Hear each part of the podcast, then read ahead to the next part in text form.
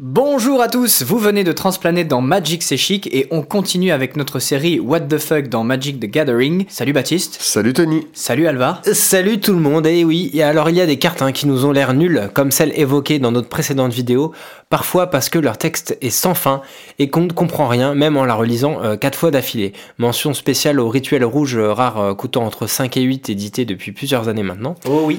Mais peut-être que leur plein. puissance est cachée dans cet amoncellement de mots. Euh, là, on va donc parler des cartes les plus compliquées de Magic, celles qui nous donnent très très mal à la tête.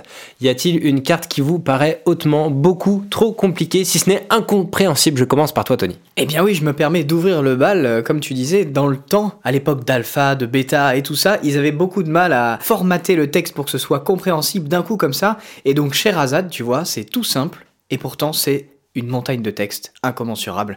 Donc c'est deux blancs, un rituel, on en a parlé d'ailleurs euh, dans une vidéo précédente. Donc on vous laisse découvrir euh, le texte en anglais euh, sur l'image, mais en gros ce que ça dit tout simplement, c'est que les joueurs jouent une sous-partie de Magic en utilisant leur bibliothèque comme nouveau deck. Chaque joueur qui n'a pas gagné la sous-partie perd la moitié de ses points de vie arrondis à l'unité supérieure. Dit comme ça, c'est assez simple, mais c'est tellement compliqué de base et puis c'est tellement what the fuck que la carte est bannie dans absolument tous les formats. Ça rend les parties interminables. Oui, voilà, c'est c'est une horreur. Il y a une carte assez emblématique comme ça, hein, qui date des débuts de Magic, qui est le chaudron de glace, si je me souviens bien, euh, où le, je crois la police, euh, c'est genre euh, 5.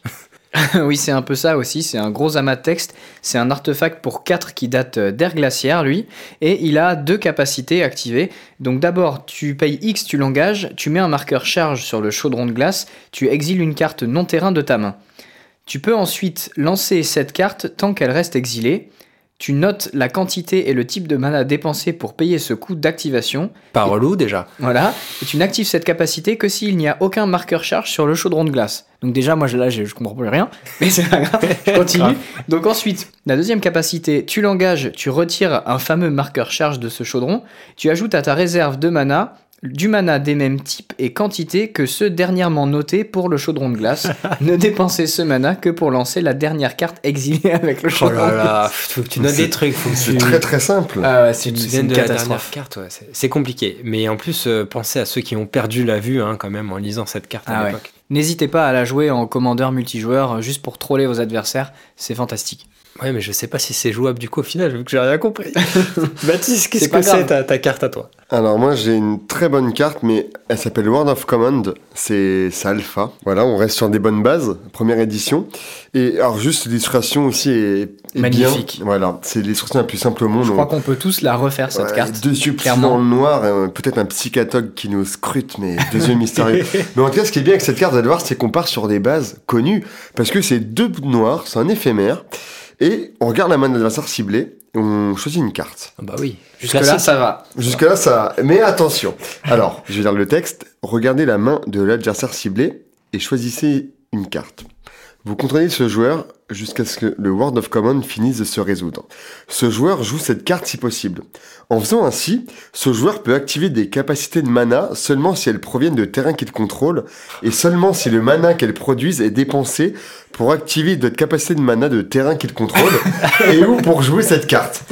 Si la carte choisie est lancée en tant que sort, vous contrôlez le joueur pendant que ce sort se résout. Mais tu le contrôles pas déjà? Bah oui, en fait, alors justement.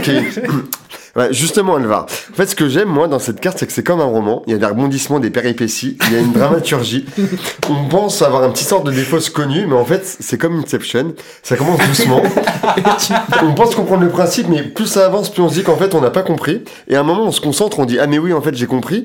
Et en fait, il y a les derniers mots qui remettent tout en cause. Et tout ce qu'on a compris, c'est, en fait, on n'a rien compris. Donc voilà, c'était une carte euh, sponsorisée par Doliprane. Euh, on ne pige rien. À chaque lecture, on découvre de nouvelles choses. Ouais, c'est magnifique. Bravo. Ah bah pas mal, pas mal. Je connaissais très bien la carte pour cette image. euh, Je l'ai vue en regardant les cartes les plus moches de Magic, mais je- j'avais jamais vu cet effet en fait. Genre, Horrible. Et toi, Alvar, qu'est-ce que tu nous as trouvé? Alors moi j'ai choisi la Chains of Mephistopheles. Édité en Legends, donc seulement en anglais, on va demander à Baptiste, expert en langue de Shakespeare, de nous faire une traduction en direct, si possible. Ok, je suis piégé. Donc je suis devant la carte, donc c'est pour un inco, un noir, un enchantement. À chaque fois qu'un joueur pioche une carte, ce joueur doit d'abord se défausser d'une carte de sa main. S'il n'y a plus de cartes dans la main de ce joueur, il prend la carte de sa, du dessus de sa bibliothèque et à la place la met dans son cimetière au lieu de la piocher. Pas mal. Cet enchantement ne s'applique pas à la première carte piochée par le joueur durant sa phase principale. Est-ce que tu crois que t'as compris la carte Ah oui, alors du coup j'étais dans un travail de traduction. Euh, alors, euh, En fait, elle est pas si compliquée dans le sens, euh, elle est pas si longue, Ouais. mais c'est quand même euh, un Mais c'est à, ré- cheminement. à résoudre en fait que c'est une horreur. Voilà, exactement. C'est un cheminement super détourné. Alors, autant dire qu'encore une fois, une carte pareille ne peut plus exister aujourd'hui, trop compliqué, mais heureusement, si vous êtes un peu perdu, on a trouvé sur le web un schéma qui nous explique tout. En, fait, je trouve que c'est pas si compliqué parce que tant qu'on a une carte dont on peut se défausser, en fait, on va, euh, c'est bon, en fait, euh, le, le cycle continue. On se défausse juste d'une carte, on va en piocher une autre. Par contre, à partir du moment où les deux joueurs ou un joueur n'a plus de carte en main, ben, en fait, il va plus jamais piocher. Il va mettre la carte du dessus de sa bibliothèque dans son cimetière. En fait, euh, ça empêche la pioche. D'accord, donc très bien, c'est une bonne explication, mais est-ce que tu vas être aussi sûr de toi si je te dis que l'adversaire en face, il a posé une bibliothèque sylvestre Autre enchantement étrange au rolling euh, bien compliqué hein, depuis son impression, même avec sa tentative de simplification quand elle a été euh, rééditée là, en, en Eternal Masters, ça devient juste un sacré foutoir puisqu'il y a même un article euh, concernant l'interaction entre les deux cartes sur le blog des juges Magic. Ah oui, d'accord. Tellement, j'ai pas envie qu'on rentre dans le détail, je pense Ouais, qu'on vous a non, assez pris pas- la tête comme ça. J'ai mal au crâne. Bon, arrêtons les dégâts avant que nos cerveaux ne fondent euh, définitivement. Si vous aussi, chez vous, vous avez essayé de comprendre des cartes mais que vous n'avez pas réussi, n'hésitez pas à les mettre dans les commentaires et puis euh, on en parlera peut-être dans une prochaine émission. Salut à tous Salut tout le monde Merci à tous